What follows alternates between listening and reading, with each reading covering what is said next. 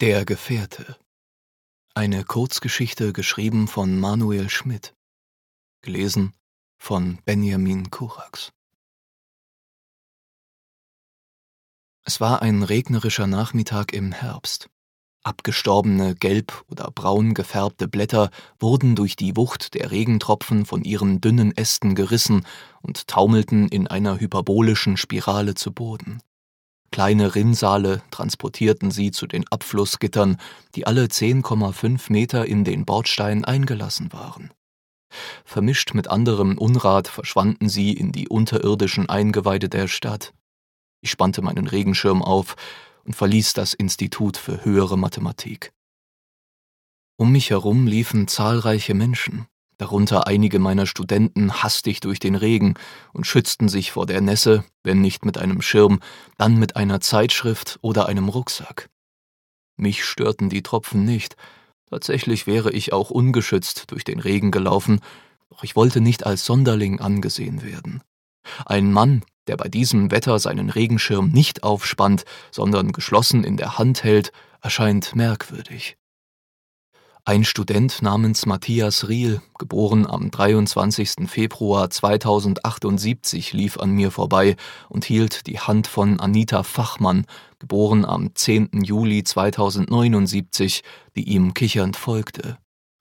Beide waren soeben noch in meiner Vorlesung über Probabilistik gesessen und winkten nun einer E-Gondel zu, die sie nach gängigen gesellschaftlichen Konventionen mit 65-prozentiger Wahrscheinlichkeit in die Wohnung von Herrn Riel befördern würde. Ich bevorzugte die Einsamkeit. Mit dem Beginn meiner Tätigkeit am Institut für höhere Mathematik hatte ich mir eine kleine Kammer gemietet, die genau 1376 Schritte vom Institut entfernt lag. Bei meiner aktuellen Schrittfrequenz von 2,23 Schritten pro Sekunde würde ich also in etwa 10,28 Minuten zu Hause ankommen. Mein Gehalt am Institut erlaubte mir den Luxus, meine Wohnung nicht teilen zu müssen. Mit einem Mitbewohner aus Höflichkeit täglich über Nichtigkeiten zu sprechen, schien mir ineffizient. Ich bevorzugte die Ruhe in Abgeschiedenheit, die Verbindung zum Global Data Net reichte mir vollkommen als Fenster zur Welt. Ich bog in den Walzgarten ein, den Griff des Schirms fest in der rechten Hand. 23 Wetterdienste sagten voraus, dass der Regen erst in zwei Stunden und 47 Minuten nachlassen würde. Auf den Kieswegen des Parks hatten sich an einigen Stellen kleine Pfützen gebildet, und meine Schuhe waren dank meiner unachtsamen Schritte durchnässt. Ich würde sie an den Heizkörper in meiner Wohnung stellen und mit Papier ausstopfen, damit sie bis morgen trocknen konnten. Nasse Schuhe quietschten seltsam, wenn man die mit Marmorböden ausgestatteten Hallen des Instituts durchquert. Gerade als ich den Park wieder verlassen wollte, bemerkte ich ein Winseln, das sich in das gleichmäßige Rauschen der fallenden Tropfen mischte. Ich erkannte einen Hund, der durchnässt und zitternd unter einer kleinen Platane kauerte. Zunächst dachte ich, es sei einer jener Roboterhunde, die seit einiger Zeit Mode waren. Sieben internationale Tech-Konzerne boten insgesamt 38 verschiedene Modelle an, die allesamt ab der ersten Sekunde ihrer Aktivierung stubenrein, trainiert und kinderfreundlich waren, wenn der Besitzer es wollte. Eine sogenannte Natura-Option erweckte bei einigen der teureren Modellen die Illusion eines untrainierten Haustieres, das von Herrchen oder Frauchen erst lernen musste. Die Idee dahinter war, den Besitzern die Erfahrung des Zusammenlebens mit einem echten Tier zu ermöglichen, ohne dass sie die damit zusammenhängende Verantwortung tragen mussten, falls die Lust auf das Training einmal nachlassen sollte. Die Option konnte jederzeit abgeschaltet werden. Ehrlich gesagt schien mir diese Art der Nutzung eines Robohundes in allen Belangen unlogisch. Das durchnässte Tier unter dem Baum jedoch schien keines der zurzeit erhältlichen Modelle zu sein. Sein Zittern signalisierte echte Unterkühlung, und in den Augen des Hundes glaubte ich Angst und Verzweiflung zu sehen, zumindest soweit es mir die Interpretation eines Tierblickes ermöglichte. Er schien keiner mir bekannten Rasse anzugehören, sondern war vermutlich das Ergebnis einer unkontrollierten Paarung zweier herrenloser Tiere. Wieder ließ der Hund ein Winseln ertönen, ein gequälter Laut, der durch das unkontrollierte Zittern aus dem schmächtigen Körper des Tieres gepresst wurde. Ich entschied mich, das Leiden dieses Lebewesens zu mindern. Vorsichtig beugte ich mich zu dem Tier hinunter und hielt ihm meine Hand hin. Ich hatte wenig praktische Erfahrung im Umgang mit biologischen Hunden, aber die grundlegende Theorie war mir aus dem Datanet bekannt. Nachdem der Hund keine Zeichen von Aggression aufwies, legte ich meinen Arm um den Körper des Tieres und hob es auf. Es wog abgerundet zehn Kilogramm. Es musste ein junges Exemplar seiner Art sein, ein Welpe. Kaum fünf Minuten später war ich in meiner Kammer angekommen. Mit einem Gästehandtuch trocknete ich den erschöpften Hund ab und ließ ihn, nachdem ich über meine Konsole die Heizpanels angeschaltet hatte, neben meinen Schuhen ausruhen. Zufrieden stellte ich fest, dass das Zittern nachgelassen hatte. Den Rest des Tages verbrachte ich mit der Korrektur aller ausstehenden studentischen Seminararbeiten, der Vorbereitung der morgigen Vorlesungen und mit einigen Software-Updates von Haushaltsgeräten, die ihre Firmware nicht selbstständig aktualisieren konnten. Erst nach Sonnenuntergang, als der Regen schon einige Zeit nachgelassen hatte, erinnerte ich mich wieder an meinen vierbeinigen Gast. Immer noch zusammengerollt neben den Heizpanels sah er mich aus großen schwarzen Augen an und ließ die Zunge heraushängen, während er ein- und ausatmete. Ich zählte 97 Atemzüge in der Minute, durch einen schnellen Abgleich mit den Informationen im Datanet stellte ich fest, dass das Tier nun durch die erhöhte Atemfrequenz eine Abkühlung seines Körpers hervorrufen wollte. Ich regelte über die Konsole die Zimmertemperatur wieder herunter. Die Regeln und Richtlinien für einen erfolgreichen Gastgeber wiesen darauf hin, dass man für das leibliche Wohl eines Gastes sorgen sollte. In meinem Kühlschrank fand sich nichts, das ich dem Hund hätte geben können, also beanspruchte ich einen Lieferdienst. Kurz darauf brachte eine unbemannte Drohne gebratenes Huhn und warme Frikadellen in einer umweltfreundlichen Algenkunststoffbox. Gierig schlang der Hund das Fleisch hinunter. In schnellen, hektischen Bewegungen biss er in die Frikadellen und warf anschließend den Kopf nach oben. Während sich das Fleisch in der Aufwärtsbewegung befand, öffneten sich die Kiefer, und der Hund biss ein zweites Mal zu, um seine Beute dieses Mal mit den hinteren Zähnen zu erfassen.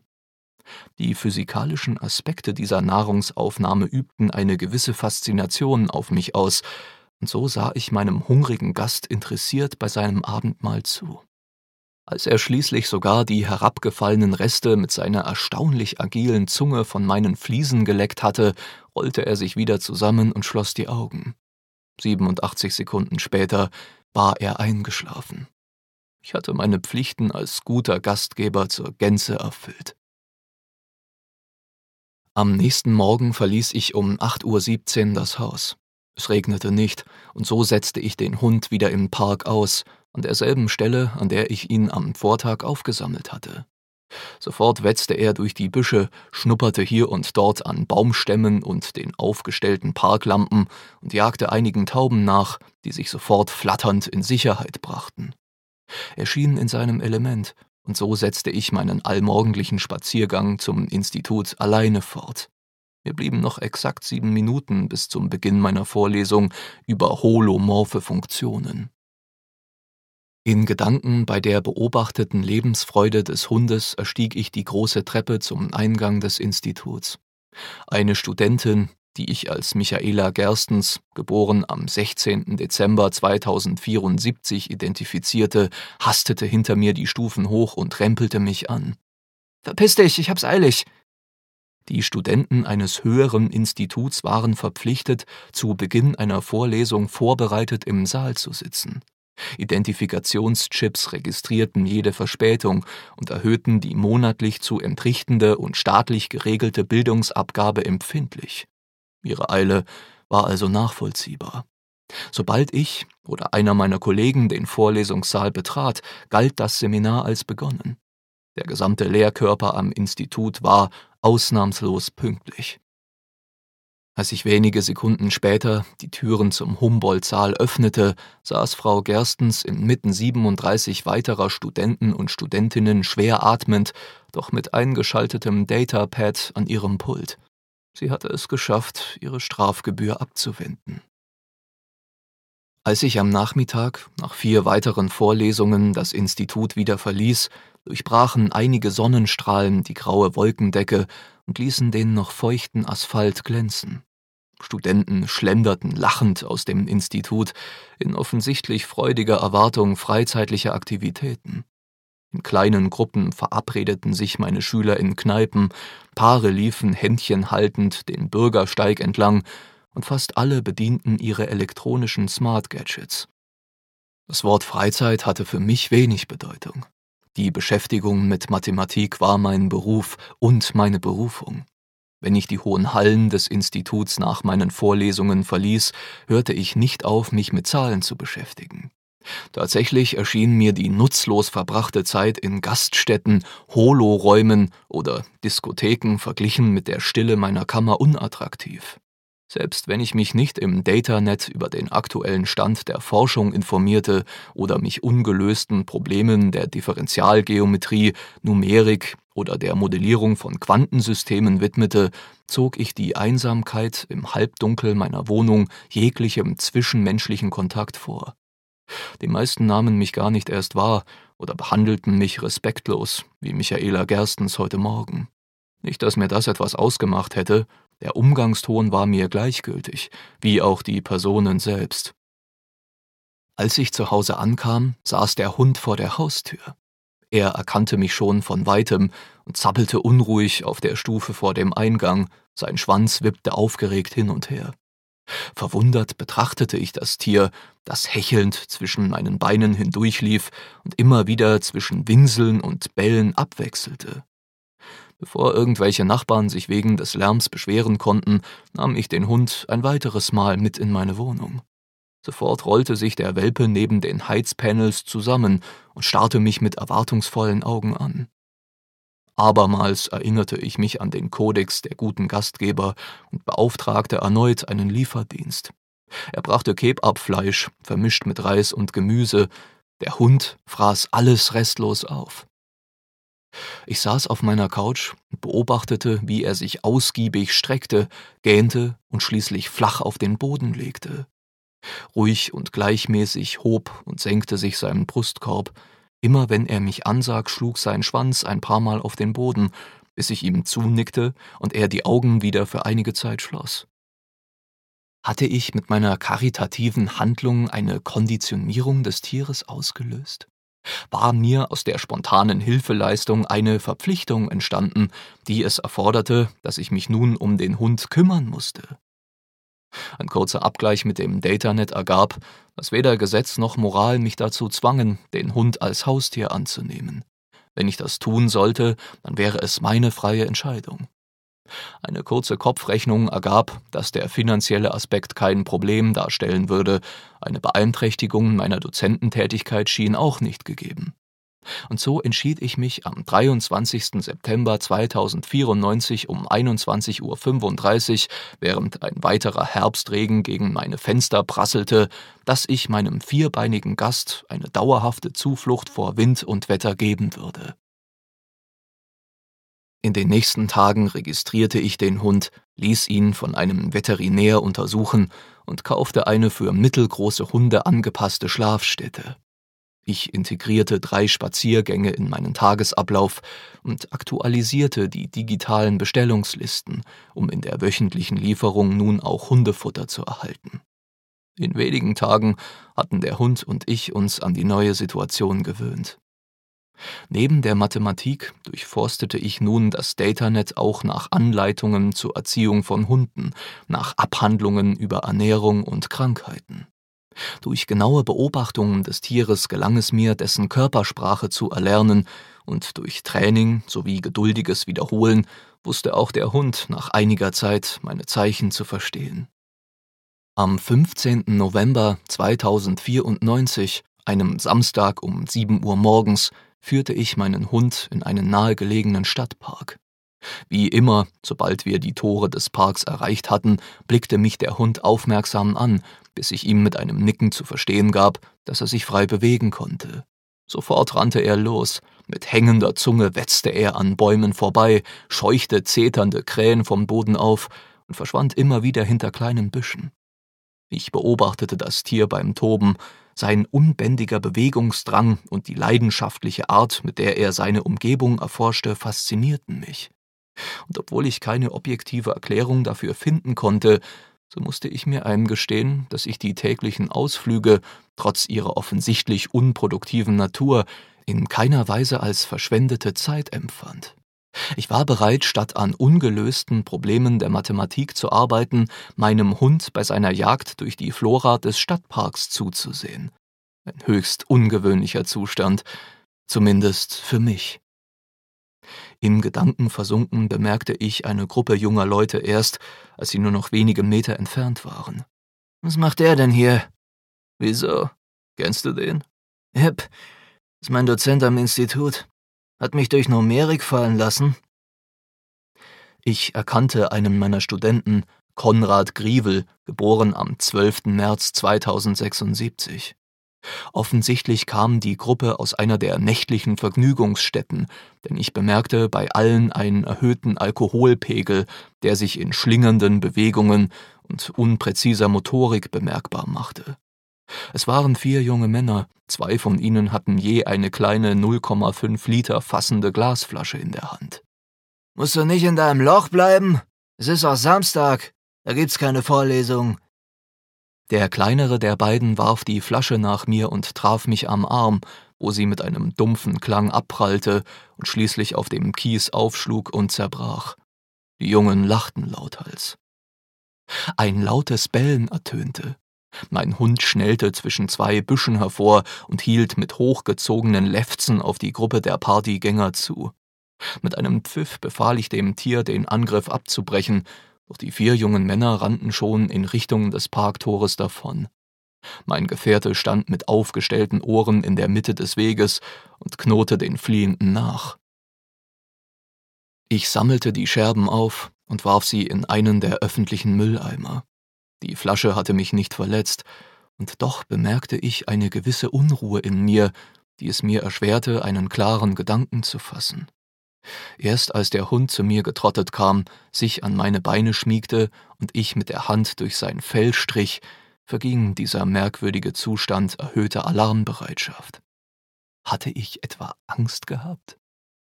Ich hatte mehrmals im vergangenen Monat festgestellt, dass bestimmte Situationen untypische Reaktionen in mir hervorriefen.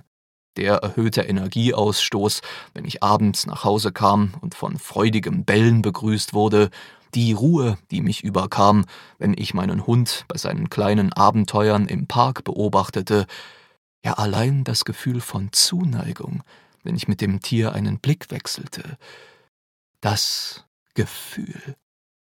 Aber das war nicht möglich. Das Modell AKA 5.0 aus der Reihe der akademischen Service-Androiden, ein Modell wie ich eines war, besaß keine emotionale Funktion. Unsere Entscheidungen und Handlungen standen im Dienste der Öffentlichkeit und waren unparteiisch, rational und nicht auf den eigenen Vorteil ausgelegt. Ein Gefühl zu entwickeln, Freude, Zuneigung oder Angst zu empfinden, war nicht in unser System integriert. Selbst unsere sogenannten Interessen waren auf das Allgemeinwohl ausgelegte Direktiven, deren bestmögliche Erfüllung unseren programmatisch festgelegten Imperativ darstellte.